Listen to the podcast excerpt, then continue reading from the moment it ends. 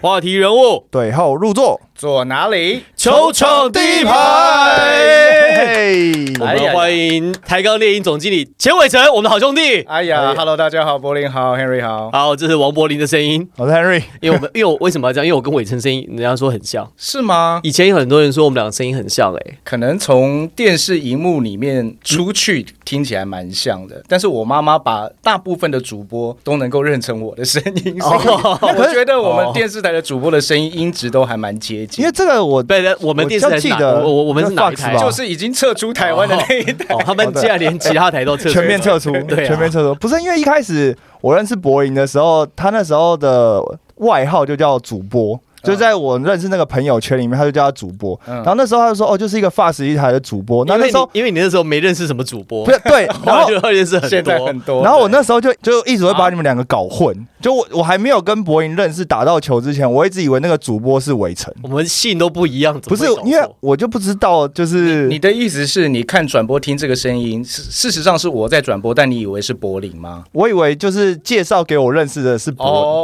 对，就是搞混应。该说把还是我把我们俩弄成同一个人，是不是？对啊，就是你们两个在任何场合都是同一个人，就是主啊播这 OK 啦样子。 ，OK 啦，我跟柏林的关系也很好，对没问对题。对，对所以 OK 的，所以我们 OK 今天的特别说，哎，这是王柏林的声 音，他那个笑的是钱伟成的声音，好的好的啊，Henry 的声音很好认。嗯，对，好，我们今天呢，其实主要聊到，因为马上开始两个联盟要选秀了，是哦，应该三个联盟要选秀啊，今年七月全台湾要选秀。不过呢，我们在选秀之前，我们来回顾一下过去两个赛季，就是有参与选秀的所有人，我们来看一下，因嗯为现在在 NBA 很流行的是 What If，就说一九九六年或者二零零三年，不是九六 T 跟零三 T，、是 NBA 这二三十年来可能号称嗯黄质金量岁月，最棒的对两个没梯次错嗯嘛，然后就说好，九六年再选一次的话会选谁？然后说 Kobe 啊，什嗯么状元，零三年是选一次会选谁嘛？那我们今天也来玩一个类似的游戏，嗯我们先从呃，应该是前年了，二零二一年那一届的夏天的选秀，我们先来一个一个回顾，在那一届新秀当时有谁？那我们也可以来趁机聊一下，就是在选秀的时候，总经理看的东西，跟总教练看的东西，跟你们这些乡民、你们这些网友看的 东西，好，应该是不太一样的。好不应好该说。 应该有一些考量。你能够说你就说，你不能说说我们帮你剪。对好哎有有消音的功能哈，可尽以，情发挥啊可以，尽情发挥。没有问题。好，我们现在首先呢，就从二零二一开始哦。二零二一年呢，在这一年啊，选秀啊，哇，这个是非常的热闹哦，因为在这一年的选秀的人是非常的多，量多值精哦，两个联盟其实都在抢人。那在这一届呢，Plus Lee 的选秀呢，几个待选呢，我们先提一下名字啊：朱云豪、陈佑伟、洪凯杰、陈俊南、林君豪、王绿祥、聂欧马、蓝少辅、刘俊廷，还有曾宇豪啊，这嗯是已经有选上的人。在 T One 这边呢，哇，不用讲了，阿巴西、谢亚轩哈、中信特工在第一轮就选的是两位，再来呢，罗振峰、罗振游峰啊楚香，然后蓝少辅也有被选好，到你。你来报名，你来报对第二轮。第二轮就魏家豪、黄奕胜、杨成汉、苏志成跟苏文如，然后接下来就是中信继续选第三轮，有东方益康，他也是名门之后啊， SBO 呢，在二零二一年夏天呢，是哦，这也选我、很选人多了，没有，我觉得主要 SBL 那一年是因为刚好那时候的葡员就是决定要就是拆两队打嘛，所以 SBL 也要打，然后 Plus 也要打，然后那时候就发生暑假有一个说什么葡员七六人嘛，因为呃两边都要参赛的时候，然后人数不够嘛，所以呢他在 SBL 这一年的选秀的时候呢就大进补，一轮就选了十二个人次，十一个，十一个。呃呃，第一轮应该是交易掉了啦，所以就是选了从第二轮开始一路选到第十二轮。好，在那一年呢，大家比较有听过的球员呢、应该就是目前在新竹接口工程师的曾博玉。对，那后来还有在台湾银行，应该是拿下助攻王吧，还是就是在这个后卫线上有蛮多表现的嗯王伟成、我还是停留在高中还有在大学时候拿到助攻王、嗯，这一票，小朋友都是我跟柏林在转播的时候，现在全部都在选秀以及职业的战场上。对，王伟成、曹立忠、王永成、蔡建宇、李模范、朱恩林、林俊恩，很多都 UBA 的球员哈。对，好，所以呢，在那一年 HBO 简单讲了，应该大家目前可能比较有印象的，大概就是曾博玉，那比较有在职业赛场上面奔驰。好，好，所以我们就这些人，我们来简单做几个讨论。好，首先第一，在当年度的新秀当中，我们的问题第一个是在当年度我们刚提到这些人三个联盟的新秀当中，如果再重来一次。好，不讲联盟，就这些人当中，你们排前三顺位，你们会选的人会是谁？谁要先？前要三顺位、啊对，你你的前三顺位会是谁？好，这一年有蛮多人的哦。我们先来简报一下哈，朱云豪是 Plus League 的状元，陈佑伟是第二，洪凯杰是第三。T One 呢这边是阿巴西，好因为，他们是用指名的，指名制，逆指名制的阿巴西、谢雅轩，好啊、是第一轮罗的，振峰、尤楚祥、蓝少辅这都是第一轮的球员。好，那后面几轮也有打得不错啊，魏嘉豪在第二轮其实也打得还算是 OK。嗯，那你们会怎么选？不然我觉得大家一轮一轮讲各自的名单，第一轮会怎么样改选？好，那我先讲好了，我们不讲球队哦，就你现不讲球你队你现在不代表球我队、们哦，就排前五个我就们好。我们三三个三，三个前三个就前三三个就前三个就顺位是就是你现在代表的就是是这一梯次啦，这梯次，这一年的新秀里我面，们把所有新秀都打散。哦 OK，没问题。所以你同时可以选朱云豪跟阿巴西。其实我已经想好了，好，那你很快先吧。第好第一个，第一个，我觉得大家没什么好讨论的吧，阿巴就是西新吧兴台湾人 嘛，哦对不对？一定是新阿台湾人，对啊，一定是阿巴西放在第一轮选秀啊。到这倒不完全是阿巴西在这两个赛季已经把他的身价打出来，而是当时如果真的要选秀，也不论他呃，主要是他能够成为本土啊。那我跟柏林过去转播在这个 UBA 的赛事的时候，其实已经很清楚看到阿巴西的天赋到底那个天花板还没有可是看到可极是限当时你只看到知道吗潜力而已啊。对其实就算现在他也还没有完全兑现他的潜力，他可能还是有可能会在更好，哦在我觉得三五还年之会内。对 o k 这应该没有什么悬念了。啊我觉得没悬念，你们两个会有其他的名单吗？得我第一轮选真不啊，没有啦，你确定没的？有没有 SBL 哎哦，好，所以阿巴西，哎、我也是，我好我也是阿巴西。好，那我我觉得既然讲到阿巴西，那你们觉得阿巴西如果在别的球队会跟现在打的一样好吗？还是你们会觉得如果去哪一队会比现在打的更好？ 我我觉得应该都会蛮好的。都会蛮好的，对所以他并没有说因为去了哪个球队才变得这么好这样。呃，但是我觉得他在中信特工，因为当时是李易华教练嘛，就是过去的我们所熟悉的光哥，因为光哥我也有给他带过，他在练球。方面其实是比较细，所以很多的细节的动作观念这部分的养成，我觉得给阿巴西加分蛮多的。像刚讲，如果阿巴西到一个比较自由奔放的地方的话，他哪可一队？诶有蛮多队，蛮多 的啊蛮多队都是自由奔放的讲啊、来听听，讲来听听。 就是你把球直接给他，要他自己处理的话，他可能没有像现在这么这么好的表现。他要或教，对不对？嗯，如果因为因为阿巴西其实他的球龄算是相对短的，短因为他是比较从高中之后，他甚至高中都没有报道嘛，嗯没错。所以他就是等于是高中之后才开始进入这样正规的训练。所以我觉得体系这件事情，甚至在如果有一个体很好的体系去包装他的话，他会进步的非常非常快。嗯，所以刚柏林这个问题，我倒觉得很棒。就是我我再重新回来思考这件事的话，我觉得他进入到中心特工，然后在这个环境里面，的确是我觉得让他进步飞快的其中一个原因。如果说去台北富邦勇士呢，你们觉得他可以进到哦现，在？我觉得也行，也行。可是会不会就练出一个不一样的阿巴 西？很有可能会不会练出一个就是更还是杰哥就会提前 退，不是？哎、这样会不会练出一个就是更强的张忠宪那种模板呢？就是一个超级箭头这样子。我我觉得他会更好。阿巴西现在在中信其实有一点像是真的像杰哥那样的角色，嗯，他持球下球的比重很大嘛，然后可以很多事情要交给他决定。但我觉得如果阿巴西到了富邦的话，我会这样觉得，我会觉得他现在可能才准备开始要我懂你意思，打的时间比较多 ，我懂你意思。所以也是东超回来之 后才会打的比较应多该 的。应该会早一点我觉哦。得，我觉得柏林就是巷子内的，因为在选秀，我们在讨论选秀这件事情，你一定得了解你自己本身，呃的球队的背景到底是什么。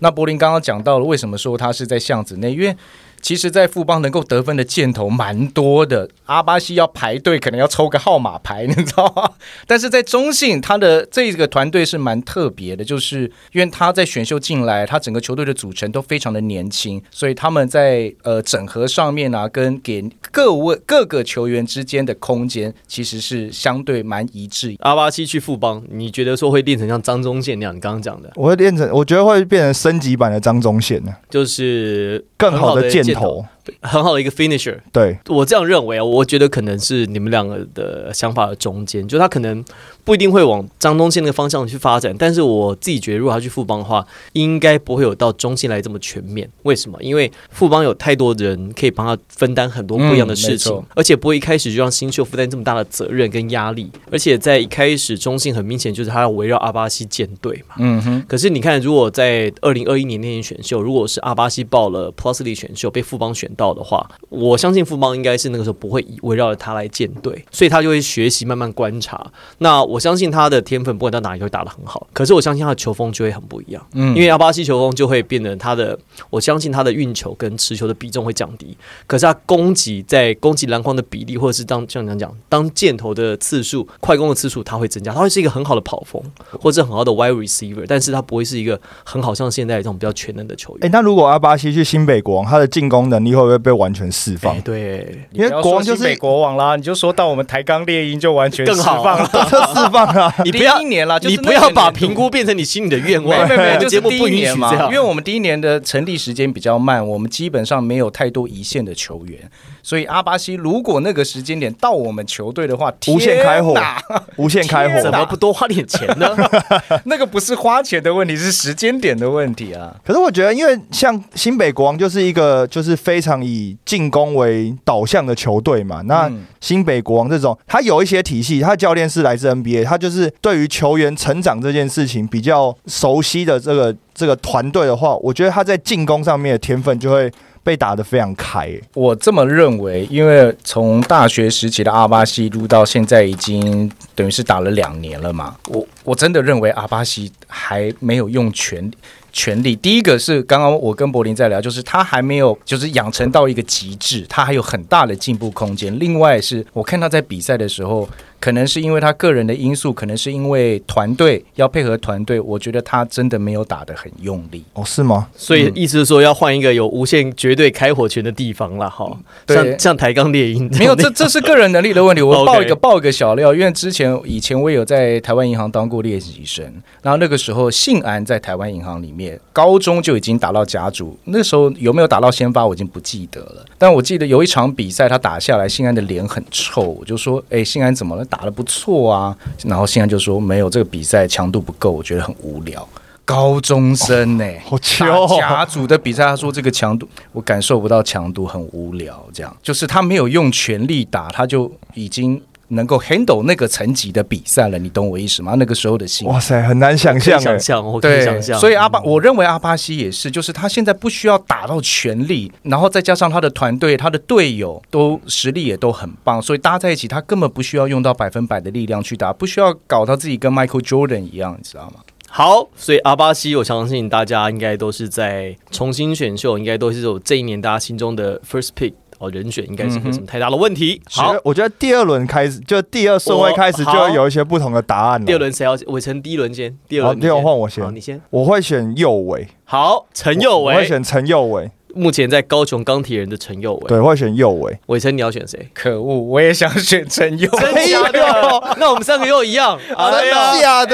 的？大家都专业的哈。哇英雄所好见但我觉略得同。第三轮应该会有一点差别了。好，没关系，来你先。没有，我还是觉得高控球这件事情在台湾的篮球圈里面一直是一个很好的 bonus 啊，所以那加上右尾确实在。学生阶段有受过一些中华队这些经历啊，这些等等，然后而且我觉得有一个很加分的事情，他在每个阶段都是新人王，代表说是他进到新的层级之后，他的适应是很快的。所以如果以选秀这件事情来讲的话，呃，投注在陈佑伟身上是一个蛮好的选，他等于是一个集战力啦，这是是我的想法。从高中时期一路转播到大学，到现在的职业赛事，我对右维一直都很有兴趣保持着非常高的兴趣，而且对他有很高的期 待。哦。第一个就像 Henry 讲的，他的身材的优势就放在这边。上一次能够有这这样这么高身高的控球后卫，而且要打得很出色的，言行书啊，对啊，比较接近的大概就是舒哥了吧？陈英俊啦啊高控，球陈英俊也算。哦，英俊也算了。可是他没有在但台湾真的是出赛，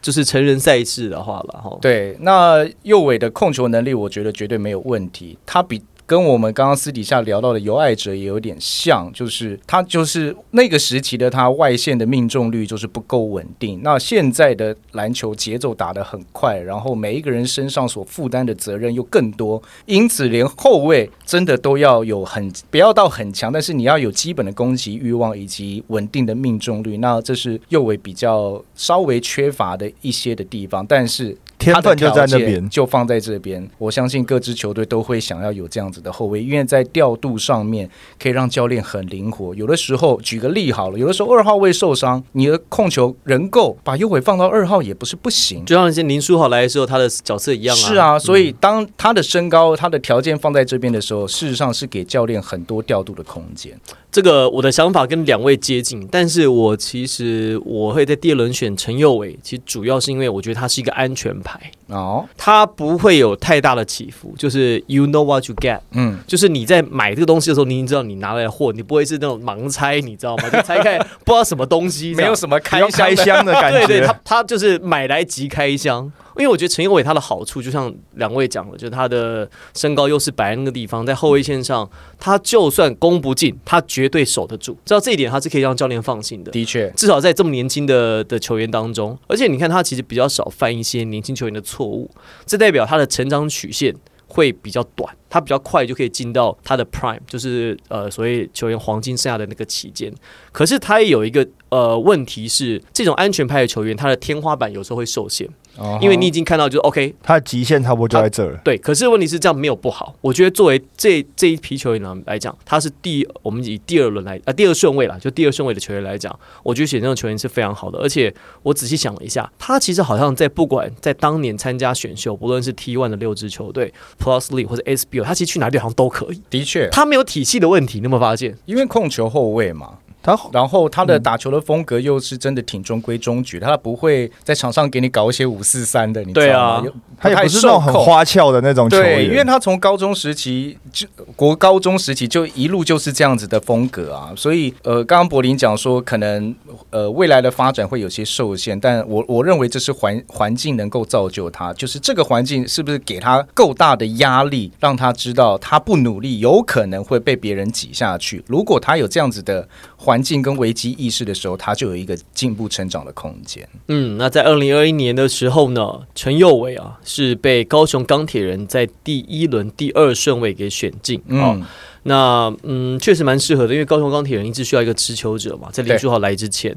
那以 Plus l e 来讲，新北国王、嗯，工程师、勇士啊、哦，似乎都有已经有更好的选择了。那领航员其实，在二零二一年的选秀好像没有选，对不对？他好像是把签交易出去了，把签所以交他易出去第一轮就没有得选，对然后第二轮是放弃，对，所以等二二零二一年没有没有去选。对，二零二一 OK 就领航员就没有选，那梦想家好像也直接放弃不太需要陈佑伟这样的球员，因为有阿吉在了。是，所以你你会发现这一票这两三年啊的所谓的新秀球员真的很幸福。所谓的幸福就是，如果你不是到像富邦，我们刚刚讲像富邦啊，或者是呃，比如说舰队比较完整的球队，有一些礼仪师的球队呢，他们有很大的发挥空间，而对且、啊，呃讲直白一点，就是你的战力不足，教练不用你都不行。对，没有什么好考虑的，你知道。所以这些球员就是他能够真的在整个赛季的过程里面，可以好好的去尽情把自己发挥啊。对，呃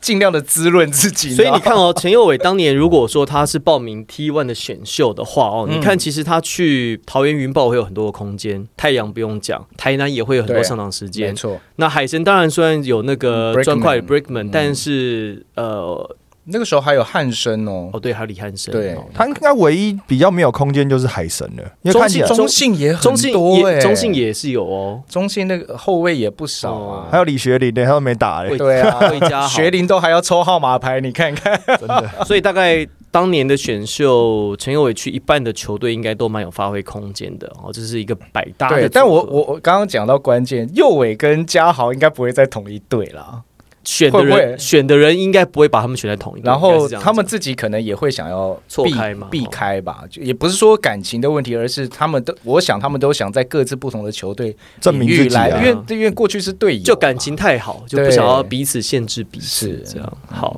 所以呢，这是在第一轮第二顺位，好，大家嗯会选择的是嗯就是当年的第二顺位都是右尾。好哎，所以我们前两轮重叠性好，但高我哎相，信第三轮应该哎这是专业的展现。第一轮第三哎顺位呀应该会不一样喽。我要先喽，来来，我来，第一轮第三顺位，当年如果我要选的话，第三顺位我会选谢雅轩。哎呦，哎，那还好，你是爱友，我就是哎，哎哎哎，好，你也是选一下谢雅轩嘛？我选谢亚轩。你选雅轩，OK，对好，我选朱云豪，你选朱云豪，哎哦我，这选朱个云豪他应该要先讲了吧，因为他跟我们不大一样。对，啊，因为为何好，因为当年选秀，所以你要看他是大学的时候，因为第一要进来职业嘛。第一个是朱云豪在大学的时候，他有过就是当然是冠军的经验嘛。然后他在践行的时候，他也表现出很好的射程。我觉得射程这件事情在职业篮球里面，尤其是现代篮球越来越重要了。而且他出手速度其实很快的，嗯那加上他是左撇子、高炮塔，这是稀有的这种特性。是，所以我觉得物以稀为贵，就像中华之棒一样嘛，左投永远就是你的顺位就先往两个，先往前两个顺位嘛。所以我觉得高炮塔左手的射手在现在篮球里面是很适合的，所以我会把它摆在当年的第三顺位。可是这个高炮塔跟左手这个不太能够说服我，说真哦的，，那我想听听看你你选亚轩的原因是，我觉得谢雅轩在使用上面会比朱云豪更灵活些。嗯哼，他的他大家都觉得好像谢雅轩习惯在底线蹲点，但事实上谢雅轩的运动能力其实蛮好的哦、嗯，然后再来是，呃，我觉得谢亚轩他其实有，他虽然说定位在二号得分后卫，可是我觉得他比较是可以去有一些攻击篮筐，或是有一些切分的可能性，有些想象空间在。那我们看到在这两一两季，他在中信的成长是有目共睹，他外线的把握度够，而且我觉得他的起伏其实相对是比较小的。你看，其实朱云豪，我觉得朱云豪给一直给我一个感觉是很他塞很骰，他是一个很好的球队里面的第六人或神经到那样子的配备，就是你什么时候会怎么样，他你不知道，他也不知道。嗯，那我如果作为教练的话，我会觉得我我希望是一个我知道上场他可以干嘛的球员，这样我自己是这样觉得。的你确啦，你因呢为因为呃，从大学时期，我我觉得云豪讲直白的说，在高中、大学时期养成起来，他就是比较有一点英雄主义这种类型的选手，就是他想要一夫当关，他觉得关键时刻的球应该是要在他手上。那当然讲好听是大心脏啦，有有这样子的自我认知。那讲不好听，可能就像柏林刚骰啊刚讲的，对对骰对对要对骰一点，对。对，不晓得今天会甩到几。那亚轩的部分，虽然他的个头比较小，可是你会发现这几个赛季下来，不管是 P 或 T，甚至是呃 SBL。外线能力真的太重要，而且稳定性太重要。我们在私底下的时候都会亏啊，有的人是射手，有的人是投手，专门投球但是不会进。射手是能够把球投丢进进去的的，你知道吗？那亚轩就是射手，所以我我觉得，当然另外一部分，我真的觉得可能我跟柏林搭档太久，他讲了很多东西都是我心里想讲的话。我就学你的啊，我我觉得，我觉得亚轩还有很多东西没有开发出来，因为在中信的体系里面，他不需要去做太复杂的事情。反正我只要按照我的战术走位，我们的系统设定，我什么地方、什么时间点我要跑到什么地方，我该不该出手，不该出手我切，然后丢到哪里，其实都非常清楚。他不需要去一个人持球去做太多的动作。但是如果今天亚轩是在其他球队里面的话，他可以做事情很多、哦。，对，那这就是刚刚柏林讲的，就是我认为他其实也还没有到到达他的天花板，他还有很大的进步空间。简单上，我我认为朱云豪、小烈不是不好，但他是一个角色定位很鲜明的一个球员，他就是高炮塔。嗯你要他做别的事情，我觉得好像现阶段看来比较难。你说他防守吗？好像也不是能够防守的类型。切分吗？在传球方面，好像也他抖抖的，他也没有，因为他一直以来国中、高中、大学他都没有接受这样子的训练啊。他拿球，他就是出手，他很少去做切分或者是做一些组织的动作。可是谢亚轩，我自己是我们这样看，因为我们现在是这个事后诸葛，我们是 what if 嘛，我们是从二零事二后三啊年看二零二零年这两年的成长，我自己觉得谢亚轩这两年成长很多。而且真的是现在世界篮球的风格刚好就适合亚轩，其实从高中到大学的这个体系。嗯，因为践行跟呃，就是一直非常擅长打跑轰的一个团队，进入到中信，中信打了跑轰，我讲实在话，真快。哎，那如那果就非常那如果适应啊朱云豪到中信呢？那对谢亚轩到工程师呢，但是对，好，这个就是我要讲的好问题好问题好问题，这就是我要讲的哦。所以，可是我刚刚讲说，哦，我们讲很多谢亚轩，哦，我觉得他很不错。可是我要帮朱云豪讲一件事情，就是说，因为他在大学的时候打了，他打比较久的时间嘛，他到了工程师之后，工程师林冠伦教练使用他的方式跟过去梦竹教练使用他的方式，我认为是有点不太一样。嗯，所以他是不是在这个转型当中，他在使用它是不是没有像过去使用在大学时候那么舒服？我觉得这个是可以考量的地方。所以我觉得 Henry 的问题很好，这两个人如果互换的话会怎样？其实你刚刚讲到的是一个关键，就是尤其云豪是新人，然后进入到工程师的这个环境，换了一个不同的总教练，你本来就是要第一个你本自己本身要加强，而且要在练习跟比赛的过程当中去争取教练的信任，这个东西等于是从零开始啦，因为因为过去并并没有给冠伦带过嘛。那如果这两个球员去交换的话，啊，真不好说哎、来，你你这这个问题是你丢的、啊，你要回答、啊。你你先讲讲，对啊我听听看好了。呃嗯，是好是坏这样子的，如果是这样子的转换的话，因为呃小烈的身材比谢亚轩好，所以呢他在工程师被赋予的任务呢就更多元了。那如果亚轩到工程师那时候是配上辛巴的话，感觉这个内外的组合是很适合谢亚轩发挥，就有点像现在他的使用这样子，他可能会被练练成更纯的哎、那种我跟你射想手。法，我跟你想法相他反。现在就是一个纯射手啦。嗯我我跟你讲，因为一个球员的表现，他如果不是这种超级球星，但是他打出了球星的数据的时候，有的时候除了他自己本身的能力要够之外，你的队友很重要。嗯，那亚轩在这个团队里面，第一年还没有阿顶哦，但是有阿巴西，然后他们那个时候有有一些这这个也蛮能砍分的洋将嘛，嗯所以他们的牵制力很大。为什么为什么中信到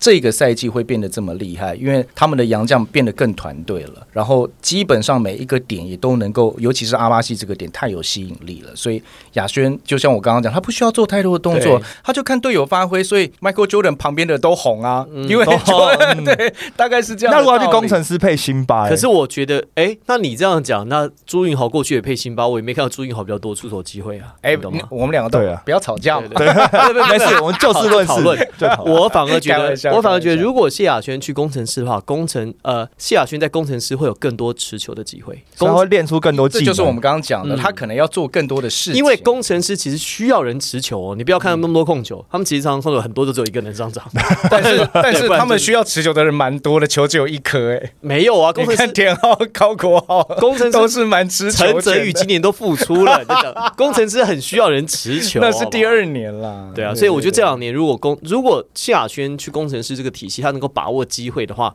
我觉得他是有机会可以练成，就除了等球的定点射手之外，他事实上是可以开发出很多自主进攻能力的，他有这样的潜力在。那我反而觉得朱云豪如果说是去了中信中信的话，我不觉得光哥会会喜欢用他、欸。嗯，哎，易易华教练，李易华教华练。校对，对叫叫光光哥哥 OK 啦，对光哥对，我不觉得光他是光哥的菜、欸嗯，光哥一直以来用人都是喜欢比较本分一点，就像右维这种球员，就是不会给你花里胡哨，然后在场上有的时候不太受控。那云豪打球风格本来就很奔放，你知道吗？那这的确有有可能不是光哥会喜欢的对类啊型。，所以我觉得他们俩目前在是最好的归宿， 真的真 的目前在的地方就是最好，生命就会找到最好的自己的出路生命会找到自己出口。对哇！我发现我跟柏林真是好兄弟哦！哇，三轮选下来的人选都一样，我的天 哪！那我们加选一轮，我们看一下加选好 OK，加选一轮看有没有不一样这的个。可以好这个可，以那这样子好了，就既然今年呃我们这个这一轮应该说前三顺位，我们在二零二一年如果重选一次，我们三个人答案都差不多的话。我们来选一个，你觉得目前为止在这一年的选秀里面，他目前的成绩可能没有这么亮眼，但是你觉得他很快有机会，或是马上接接下来会打出成绩的，你觉得一个黑马？哦，好不好那那就是不能在这些赛季里面有突出表现的球员你了们。剩下有突出表现的也不多啊，啊没 有啊，比如说凯杰就不能选喽。可以啊，可以啊都，可以啊。可是凯杰打的不错啊。还数据上还你好啊，的意思说就值未来值得期待，那就是凯杰已经打出来了，所以应该要可以啦，。啊可以啦，你要选凯杰也是可以啦，也是没有，可以照你刚刚聊的话，好，我们在这一年当中好有没有谁你觉得他是他是将来很有潜力，然后可能会打得不错？那接下来有可能哎。就有点可以像李奇伟那样子大器晚成，然后还可以选进国家队的 这样。好，我们要猜拳。好，不要不要，你想好没？我想好我了我觉得我这次看的人应该不会再跟你们重复了。，好，那哎我哎那那再又回到钱帅了，又又来回到好我又回到你一间。我会选苏文儒。哦，那跟我不一样。好，哎，那个我不一样了吧？对不一样哎都不一样都对？不一样嘿都不一样都不一样我会选苏文如，苏文如啊，原因是什么？因为在今年其实呃，海神给予苏文如的上场时间并不是那么的固定，那么的多。但只要苏文如来到场上的时候，我看见这个孩子的拼劲，让我印象深刻。而且苏文如就是很典型的三 D 选手，他在防守上面的这个狠劲，然后这种不怕死的这种感觉啊，在场上的确是年轻的球员能够有这样的杀气，我真的觉得相当的棒。那更重要，文儒本身他也是有一定的这个外线的命中率，所以我觉得未来他发展成真的很稳定的三 D 的选手的话，我认为他是有这样子的空间可以成长起来的。好，Henry，我如果要选一个，就是未来有可能变成黑马，我会想选王绿翔、哎，哦我会想选王绿翔。 ，OK，我觉得第一个是哎，那跟我也不一样哎、。那很好，好好那这一轮终于有一个不一样。我觉得王绿翔有一个很大的优点是他的心理素质非常的好，因为他在国外待过嘛，然后在美国，而且是打打满就是大学的赛季，然后后来才回台湾。就是我觉得他在做任何的选择上面，他非常了解自己的呃打，不管是打法也好，跟他自己的状态，所以他可能会选择一个对自己最好的环境。那我觉得以这样子的球员来讲，他只要未来就是有嗯有对的东西让他吸收的话，他会进步的非常快，然后未来他会变成一个像是大器晚成的球员。嗯所以我会把我的这一票投给王绿翔。好来了，要开奖了，博我伟的这一票是，哎、这个人哦，他在二零二一年选秀是两个联盟都可是有选到的哈。你在哦第一轮还选到人家谁？蓝少哦辅，少辅啊，蓝少辅，为什么呢？